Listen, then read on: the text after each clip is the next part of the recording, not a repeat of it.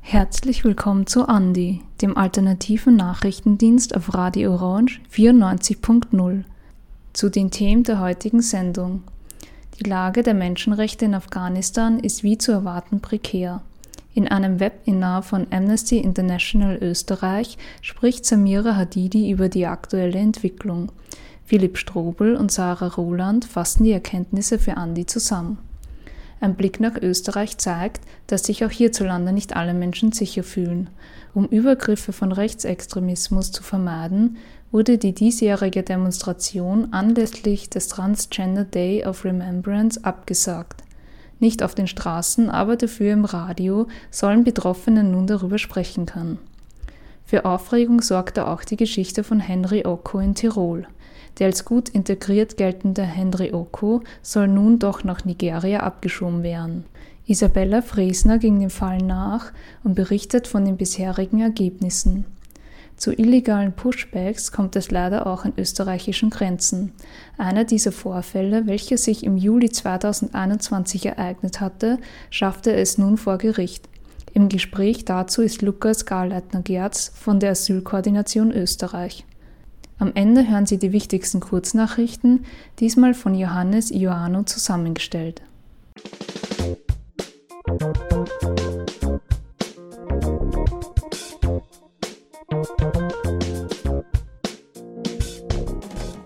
Nach dem Abzug der US-Truppen aus Afghanistan haben die radikal-islamischen Taliban am 15. August 2021 die Kontrolle über die Hauptstadt Kabul und somit über ganz Afghanistan übernommen. Der Präsident Ashraf Ghani war zu diesem Zeitpunkt bereits außer Landes geflohen. Ungefähr 120.000 weitere Personen konnten zwischen 14. und 27. August von der internationalen Staatengemeinde unter teils chaotischen und lebensbedrohlichen Bedingungen außer Landes gebracht werden. Während der gesamten Evakuierungsmission kam es immer wieder zu Zwischenfällen, die mehrere Todesopfer forderten. Unter ihnen waren Männer, Frauen und Kinder. Am 30. August verließen schließlich die letzten internationalen Truppen den Kabuler Flughafen Hamid Karzai. Die Taliban begannen damit, eine rein aus Männern bestehende Regierung zu bilden. Im Vorfeld waren die neuen Machthaber bestrebt, beruhigende Töne anzuschlagen sagen, sie forderten die afghanischen Staatsbürgerinnen und Bürger dazu auf, im Land zu bleiben und ihren beruflichen Tätigkeiten weiter nachzugehen. Auch sicherten sie zu, Frauenrechte zu respektieren sowie Frauen und Mädchen den Zugang zu Bildung zu ermöglichen. Doch in der Praxis war von diesen Versprechungen wenig bis gar nichts mehr zu sehen. Das Frauenministerium wurde in das Ministerium für Gebet und Orientierung sowie zur Förderung der Tugend und Verhinderung von Lastern umgewandelt umgewandelt. Die Rückkehr des gefürchteten Tugendministeriums aus der letzten Regierungszeit der Taliban zwischen 1996 und 2001 war somit Realität. Speziell Frauen und Mädchen sowie Angehörige der Minderheit der Hazara wurden Medienberichten zufolge seit der Machtübernahme der Taliban Opfer von Gewalt und Repression. Auch Journalistinnen, Richterinnen, Mitarbeiterinnen von NGOs sowie frühere Regierungs Regierungsmitarbeiterinnen und Unterstützerinnen internationaler Regierungen, kurz alle Menschen, die sich für ein demokratisches Afghanistan eingesetzt haben, mussten aus Angst untertauchen oder wurden Opfer der neuen Regierung. Hören wir jetzt, was Samira Hadidi von Amnesty International von der aktuellen Menschenrechtslage in Afghanistan berichtet. Seit dem Zusammenbruch Afghanistans gab es einige Vergeltungsmaßnahmen, Repressionen und Attacken auf Menschen, die vor Ort die Menschenrechte schützen, wie Journalistinnen und Journalisten und weibliche Aktivistinnen, aber auch gegen andere Gruppierungen wie die der LGBTI-Community oder auf die Hazara-Community. Hazara ist eine Minderheitengruppe, die immer wieder marginalisiert und angegriffen wurde. Uh, In einem Informationsbericht von September berichteten wir von den Bedrohungen der Taliban gegen diese uh, Gruppen. Als die Taliban die Kontrolle uh, über Afghanistan übernehmen wollten, begannen sie, Namen von Menschenrechtsaktivistinnen und Aktivisten und Journalistinnen und Journalisten zu sammeln. Sie haben diese Listen immer noch und führen andauernde Hausdurchsuchungen durch. Sie suchen nach Menschen, um sie zu töten, und ihre Familien haben ein ähnliches Schicksal, sofern die oder der Gesuchte nicht anzutreffen ist. Oft werden sie auch gezwungen, bei der Suche zu helfen. Zum Beispiel, wenn ich das Glück habe, dass ich fähig war, aus Afghanistan zu fliehen, würden meine Eltern gezwungen werden, mich zu finden. Das ist ganz vielen passiert. Ganz vielen, die zu laut geworden sind, die protestiert haben, die sich ausgesprochen haben gegen die Menschenrechtsverletzungen und grausamen Taten der Taliban. for them to for me for them to find me uh, so this is happening to a lot of people who are who have been very vocal who have been uh, you know protesting and who have been speaking against human rights violations um, and and the gross human rights violations that Taliban have been sagt Samir Hadidi von Amnesty International im Zuge eines Webinars am 16. November 2021. Afghanistan ist und bleibt somit ein humanitäres Pulverfass. Viele in dem Land verbliebene Menschen befinden sich in einer akut lebensbedrohenden Situation. Eine Situation, die uns alle im Allgemeinen und die internationale Staatengemeinde im Speziellen noch lange Zeit beschäftigen und vor politische wie menschliche Herausforderungen stellen wird. Beitragsgestaltung Philipp Strobel und Sarah Roland.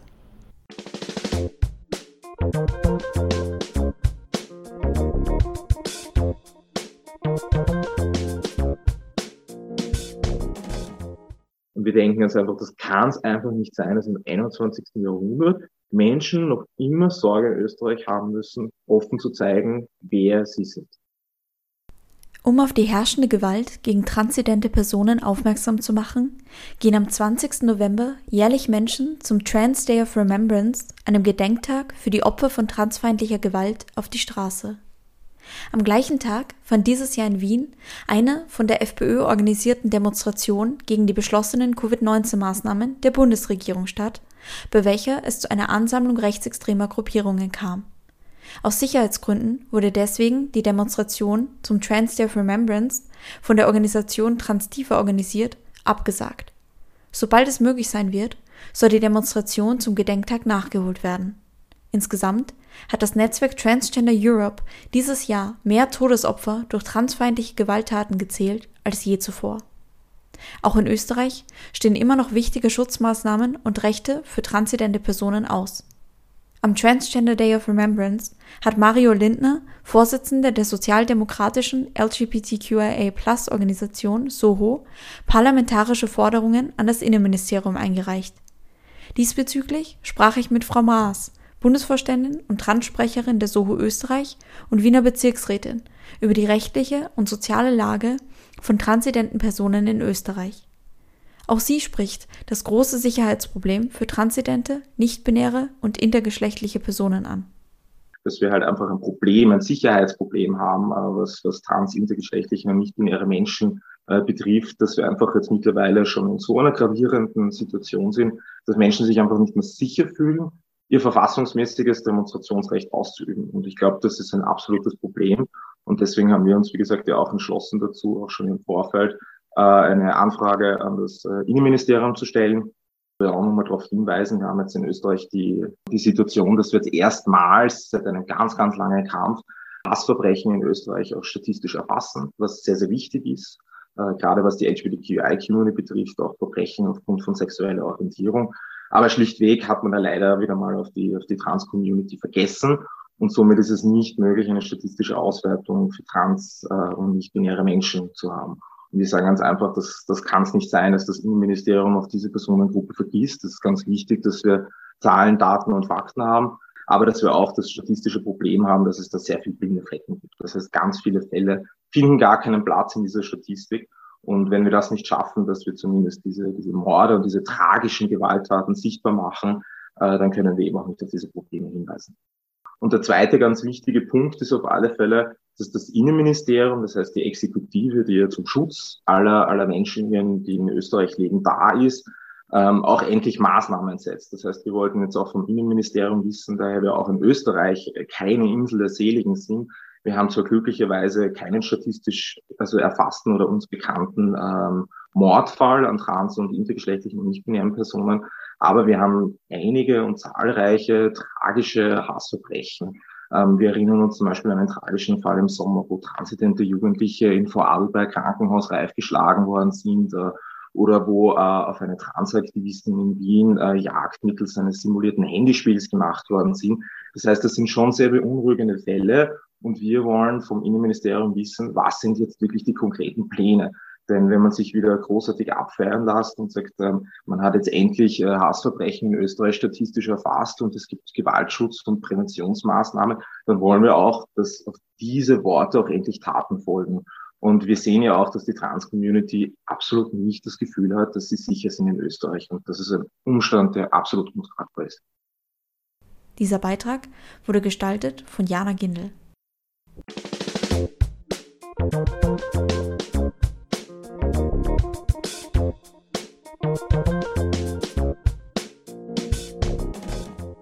Erst geehrt, dann abgeschoben. Unter dieser Schlagzeile berichten Tiroler Medien über den Fall Henry Oko. Noch vor zwei Wochen wurde der gebürtige Nigerianer vom Land Tirol ausgezeichnet. Für seine Zivilcourage wurde Oko geehrt, weil er am 8. Oktober 2021 einen Ladendieb festhielt, bis die Polizei eintraf. Nun wird aber bekannt, sein Asylbescheid ist in zweiter Instanz negativ. Herr Oko ist seit mehr als sieben Jahren in Österreich und gilt als gut integriert. Seit 2017 ist er Fußballspieler beim SPG Silzmötz und hat dort fast 140 Spiele bestritten. Er hat eine fixe Arbeitszusage, hat in unterschiedlichen Jobs gearbeitet, spricht Deutsch auf B1-Niveau. Dennoch gewährt ihm das Bundesverwaltungsgericht keine Bleibe. Ich durfte mit Okos Pflegevater Christian Kranebitter sprechen. Uh, ja, er ist für uns wie ein, ein, viertes Kind. Wir haben drei leibliche Kinder und die anderen sagen auch, äh, nennen ihn auch Bruder und es gibt auch ein Enkelkind bei uns und, und die nennt, es, nennt ihn natürlich Onkel Henry. Also der ist ganz normal, ein, ein ganz normales Familienmitglied wie jedes, jeder andere auch bei uns egal ob Hochzeiten, Taufen oder Weihnachten, ist immer, immer bei uns. Oko ist aus Nigeria geflüchtet, weil er von einer terroristischen Organisation attackiert wurde.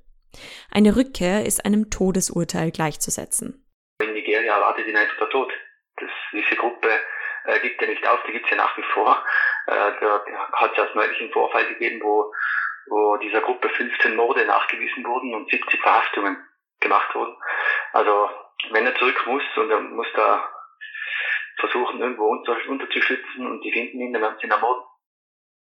Okus Geburtsland Nigeria ist eines der instabilsten Länder weltweit, mit einer fragwürdigen Demokratie. Die Pressefreiheit im Land ist stark eingeschränkt und Korruption steht an der Tagesordnung. Der Grund seiner Flucht war ja eine Attacke von einer äh, terroristischen Organisation, so kleine, kleine Terrorgruppen äh, in, in Nigeria, und nachdem er dort kein Mitglied werden wollte, haben sie ihn attackiert mit Macheten und Hacken, äh, haben ihn dann in seiner eigenen Blutlache liegen lassen, weil sie geglaubt haben, dass er tot sei. Diese Verletzungen haben wir von einem äh, Gerichtsmediziner in Wien auch analysieren lassen und ein Gutachten erstellen lassen und der kam ganz klar zum Schluss, dass die Erzählungen von Henry und, die, und, die, und das Verletzungsbild ganz klar zusammenstimmen und hat auch einem Gutachten festgehalten. Und auch diesem Gutachten hat der Richter kein Glauben geschenkt. Scheinbar gab es im Asylverfahren Fahrlässigkeit, wie Okos Pflegevater berichtet. Dieses Ehepaar hat in seinem Urteil auch geschrieben, dass er ja kein, dass er keine Gefahr von den Taliban zu befürchten hätte. Äh, nachdem aber der Henry aus Nigeria ist und dort keine Taliban, dort, dort gibt es keine Taliban, haben wir sofort die Vermutung äh, gehabt, dass die einfach einen afghanischen Asylbescheid kopiert haben. Äh, eine der Aussagen vom äh, Bundesverwaltungsgerichtshof war, der Henry hätte sich ja gar nicht integrieren müssen, weil ihm klar sein hätte müssen, dass er gar keinen Asyl, keine positiven Asylbescheid bekommt. Der nächste Schritt für Oko und seine Pflegefamilie ist eine Beschwerde beim Verfassungsgerichtshof. Georg Kaltschmidt ist Integrationssprecher für die Grünen in Tirol. Auch er zeigt Unverständnis für Okos negativen Asylbescheid. Also gerade der Fall Henry zeigt uns schon, wie grotesk unser Asylrecht momentan äh, eigentlich ist. Da würde ich mir einfach auch wünschen, bei einem Asylverfahren, dass man hergeht und auch einmal, dass die, Menschen aus dem Umfeld einfach auch höhere Gewicht in der Beurteilung bekommen, weil es setzt sich ja niemand für einen Menschen ein, wenn es nicht wirklich ein Bedürfnis für die Menschen ist, dass, dass dieser Mensch da bleiben darf bei uns. Und das haben wir beim Fall Henry ganz, ganz fest. Also ich habe mit vielen Leuten aus dem Umfeld gesprochen und die, für die ist es all unverständlich, wie man Menschen wie den Henry jetzt äh, abschieben kann, weil der genau eigentlich das erfüllt, was wir von den Menschen, die zu uns kommen, im Grunde erwarten. Kaltschmidt fordert eine Umverteilung der Entscheidungsmacht in Sachen Asylrecht. Besonders das Umfeld der Asylwerber müsse stärker berücksichtigt werden, um eine gerechte Entscheidung treffen zu können. Es sind die Leute aus dem sozialen Umfeld, die äh, das auch beurteilen können, ob sie ein Mensch integriert und, und, und äh, ob der ein Teil oder die ein Teil der Gesellschaft werden wollen. Und ich glaube, die können das besser beurteilen wie eine fremde Person, die, die äh, hunderte Kilometer weit weg sitzt. Also ich glaube zum Beispiel, also, dass man äh, wirklich wieder mehr auf das humanitäre Bleiberecht gehen sollen, weil das ist in vielen Fällen ist es wirklich gegeben. Dann braucht es meines Erachtens auf jeden Fall auch schnellere Asylverfahren. Auch aus der Wirtschaftskammer kommen Rufe für ein Bleiberecht für Henry Oko. Der Präsident der Tiroler Wirtschaftskammer, Christoph Walser, betont Okos gute Integration und verweist auf den Arbeitskräftemangel, angesichts dessen der arbeitswillige Oko in der Wirtschaft gut gebraucht werden könnte. Die Rolle der Arbeit für die Integration bekräftigt auch der Integrationssprecher Kaltschmidt. Ganz klar auch die Öffnung des Arbeitsmarktes. Wir wissen alle, dass man in Österreich äh, mit einem Fach- und Hilfskräftemangel in vielen, vielen Branchen konfrontiert sind. Und wenn ich dort die Möglichkeit den Menschen, äh, dass sie gleich zu arbeiten anfangen, den Lebensunterhalt selbst verdienen, das wissen wir, dass die Arbeit gerade ein großer Integrationsfaktor ist. Die Menschen lernen da viel schneller die, äh, die Sprache äh, und auch äh, die, die soziale Umfeld, die Gesellschafts- und kulturellen äh, Gegebenheiten des neuen Landes kennen. Und ich glaube, dass das wichtig ist. Das ist viel wichtiger äh, oder wäre viel besser, wie wenn man jetzt, es jetzt oft ist, die Menschen in den Asylwerberinnenheimen da sitzen lassen und zu Nichtstun verurteilen. Henry Oko wird jedenfalls nicht aufgeben, für sein Bleiben zu kämpfen. Wir kämpfen, wir gewinnen Gas. So, wir machen weiter, was nötig ist. Für Andi berichtete Isabella Fresner.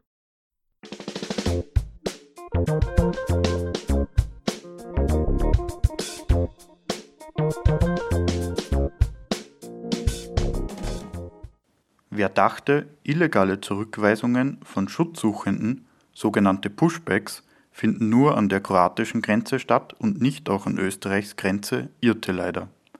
Anfang Juli dieses Jahres stellte das Landesverwaltungsgericht Steiermark in einem Urteil fest, dass PolizistInnen ein Ansuchen nach Asyl mutwillig überhört hatten.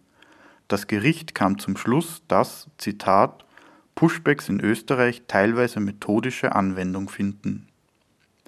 Mithilfe der Dokumentationsarbeit der Initiative Pushback Alarm Austria konnte nun ein weiterer Fall vor das Landesverwaltungsgericht Steiermark gebracht werden.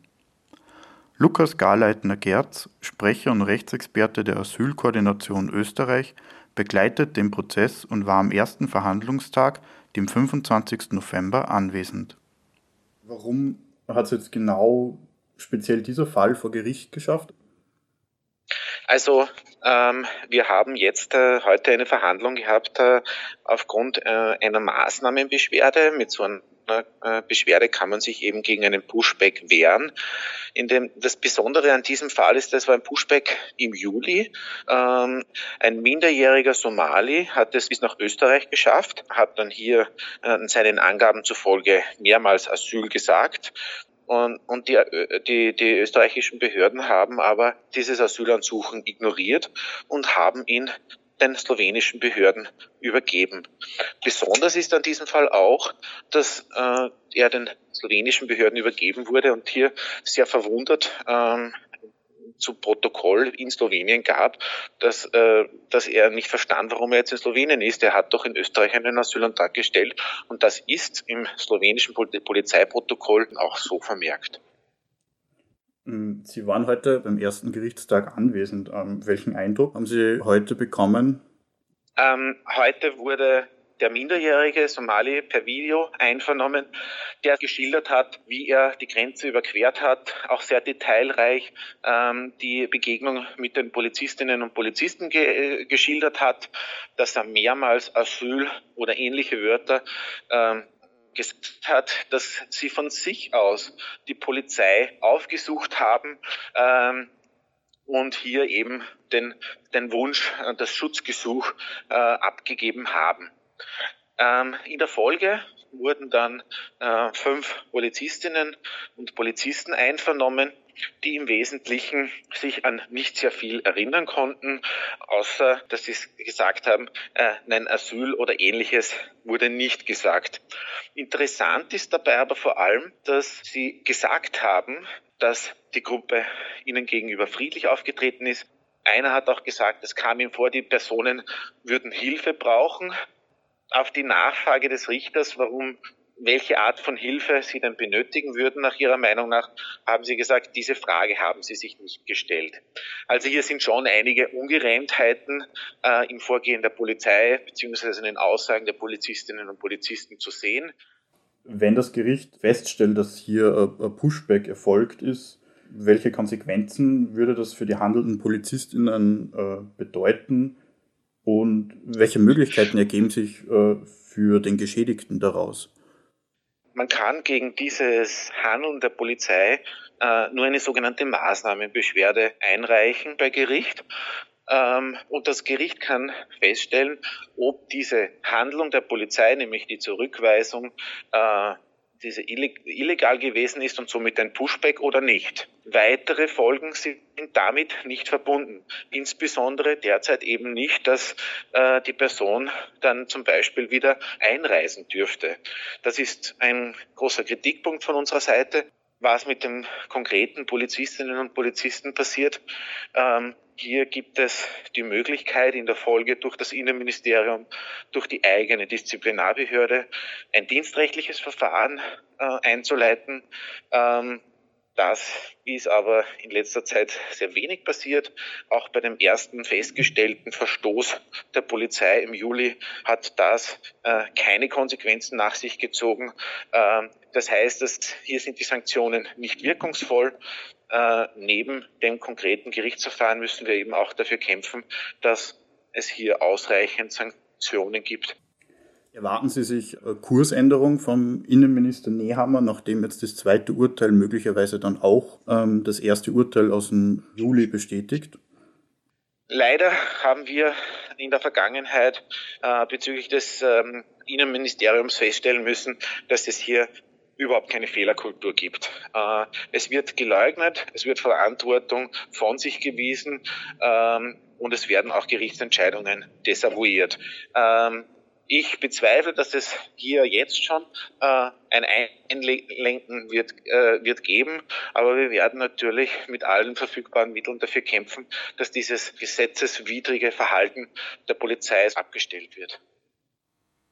Die Asylkoordination Österreich und die Initiative Pushback Alarm Austria dokumentieren weiterhin Fälle von Pushbacks und versuchen diese vor Gericht zu bringen. Wir werden weiterhin über den Ausgang des Gerichtsprozesses berichten. Diesen Beitrag gestaltete Lukas Bartel.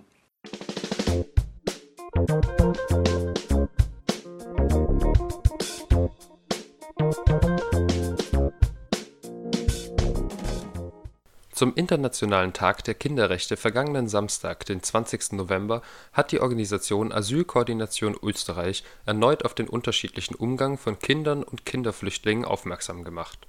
Ihre Forderung: Sogenannte Fluchtwaisen, also geflüchtete elternlose Kinder, sollen denselben Schutz und dieselbe Hilfe bekommen wie alle anderen Kinder, die nicht bei ihren Eltern wohnen können.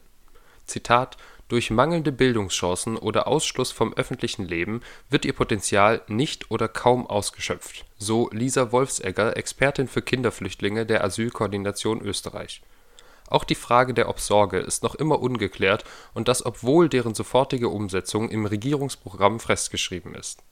Daher werden Kinderflüchtlinge ohne Eltern oder andere zur Obsorge berechtigte Personen bei ihrer Ankunft in Österreich zu Beginn des Asylverfahrens noch immer in Lagern untergebracht 730 Fluchtwaisen harren derzeit in Lagern wie Traiskirchen oder Reichenau an der Rax aus. Die fehlende kindgerechte Infrastruktur dieser Lager und die Tatsache, dass sich niemand für diese Kinder dort zuständig fühlt, führt dazu, dass jedes Jahr Hunderte dieser Kinder während der ersten Phase des Asylverfahrens verschwinden. 2020 allein waren es 764. Zitat: Wir dürfen nicht länger zusehen, wie sich Kinder in die Hände von möglichen Kriminellen begeben, so Lisa Wolfsegger. Asylkoordination Österreich forderte daher die sofortige Evakuierung der Fluchtweisen aus diesen Lagern der Internationale Tag gegen Gewalt an Frauen am Donnerstag, den 25. November, erinnerte an die noch immer sehr präsenten Gewaltakte gegen Frauen, die sich quer durch alle Gesellschaftsschichten ziehen. Nach einer Studie, in die Frauenministerin Susanne Raab vergangenen Dienstag erste Einblicke gewährte, gab es im Zeitraum vom 1. Jänner 2010 bis 31. Oktober 2020 in Österreich 458 Mordversuche und 319 Frauenmorde Allein dieses Jahr wurden bereits 28 Frauen in Österreich ermordet. Aufgrund dieser erschreckenden Zahlen startete zusammen mit dem Internationalen Tag gegen Gewalt an Frauen die Informationskampagne 16 Tage gegen Gewalt an Frauen. Auch in Wien wird es vom 25. November bis zum Tag der Menschenrechte am 10. Dezember zahlreiche Veranstaltungen und Aktionen im Rahmen dieser Kampagne geben in Deutschland startete anlässlich des Internationalen Tages gegen Gewalt an Frauen ein Projekt der Zentralen Informationsstelle Autonomer Frauenhäuser, die eine Karte und Suchmaske für Frauenhäuser in ganz Deutschland zur Verfügung stellt. So können Betroffene herausfinden, wo es freie Plätze in Frauenhäusern gibt und wie sie Kontakt zu diesen aufnehmen können. Auch in Österreich herrscht gerade noch bei Präventionsmaßnahmen gegen Gewalt an Frauen viel Verbesserungspotenzial, und so bleibt Gewalt an Frauen noch immer ein trauriger Teil der Realität mit einem entsprechenden Gesetzesvorschlag, den Vizepräsidentin Vera Jourová am Donnerstag, den 25. November präsentierte, plant die EU-Kommission, dass politische Werbung künftig strenger reguliert und besser gekennzeichnet werden soll. Derzeit sei es „ Zitat, nicht immer einfach für BürgerInnen politische Werbung zu erkennen und ihre demokratischen Rechte in einer informierten Weise auszuüben die neuen Maßnahmen sollen bei der Bekämpfung von Desinformation und illegaler Wahlbeeinflussung von außen helfen und gelten sowohl im Online wie Offline-Bereich. Politische Werbung soll klar gekennzeichnet sein und transparent gemacht werden, wer die Anzeigen bezahlt hat. Zudem müssen Werbeanbieter und Plattformen wie Facebook oder YouTube offenlegen, wie und warum sie Anzeigen auf NutzerInnen zuschneiden Strengere Auflagen soll es auch für die Nutzung sensibler Daten wie Ethnie, sexuelle Orientierung, Religion oder Herkunft geben. Diese dürfen zukünftig nur noch mit Zustimmung genutzt werden. Die neuen Regeln sollen dann europaweit gelten und von den entsprechenden Behörden der EU-Länder umgesetzt und bei Nichteinhaltung mit Bußgeldern beahndet werden. Potenziell könnten die Transparenzregeln für Werbeagenturen, Parteien, soziale Netzwerke, Online-Nachrichtenseiten und Zeitungen gelten, wenn diese politische Werbung ausspielen nun befassen sich Europaparlament und die EU-Staaten mit dem Gesetzesvorschlag. Diese können noch Änderungen vornehmen, bevor der Vorschlag dann verabschiedet wird. Der Tiroler Skiort Ischgl gilt als einer der ersten Corona-Hotspots in Europa überhaupt. 1,5 Jahre lang hatte die Innsbrucker Staatsanwaltschaft die Vorwürfe gegen fünf Beschuldigte geprüft, mit dabei der Bürgermeister, der Bezirkshauptmann und der höchste Landesbeamte in Tirol am Mittwoch dann, den 24. November, gab sie bekannt, alle strafrechtlichen Ermittlungen einzustellen. Es seien keine Beweise gefunden worden, dass „ Zitat, jemand schuldhaft etwas getan oder unterlassen hätte, was zu einer Erhöhung der Ansteckungsgefahr geführt habe “, so die Staatsanwaltschaft. Die damalige Bezeichnung des Ansteckungsrisikos als „ Zitat, gering “durch Tourismusverbände, Tirol-Werbung, Gemeinden und Land Tirol habe dem damaligen Kenntnisstand entsprochen der Vorwurf einer Vertuschung erhärte sich nicht, es sei kein Versagen der Behörden festzustellen. Noch immer stehen allerdings eine Reihe zivilrechtlicher Verfahren wegen Amtsverhaftung aus. Hinterbliebene von Covid-Opfern, die sich in Ischgl angesteckt hatten, wie VerbraucherschützerInnen hatten die Republik verklagt. Aufgrund des Lockdowns wurde der Gerichtstermin für diese Zivilverfahren jedoch nun vertagt. Beitragsgestaltung Johannes Ioannou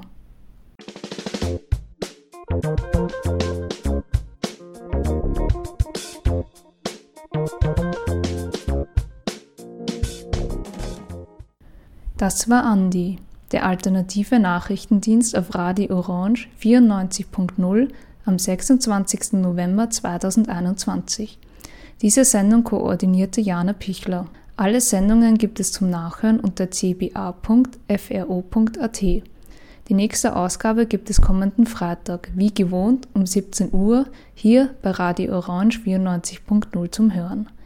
Danke für Ihr Interesse und bis zum nächsten Mal.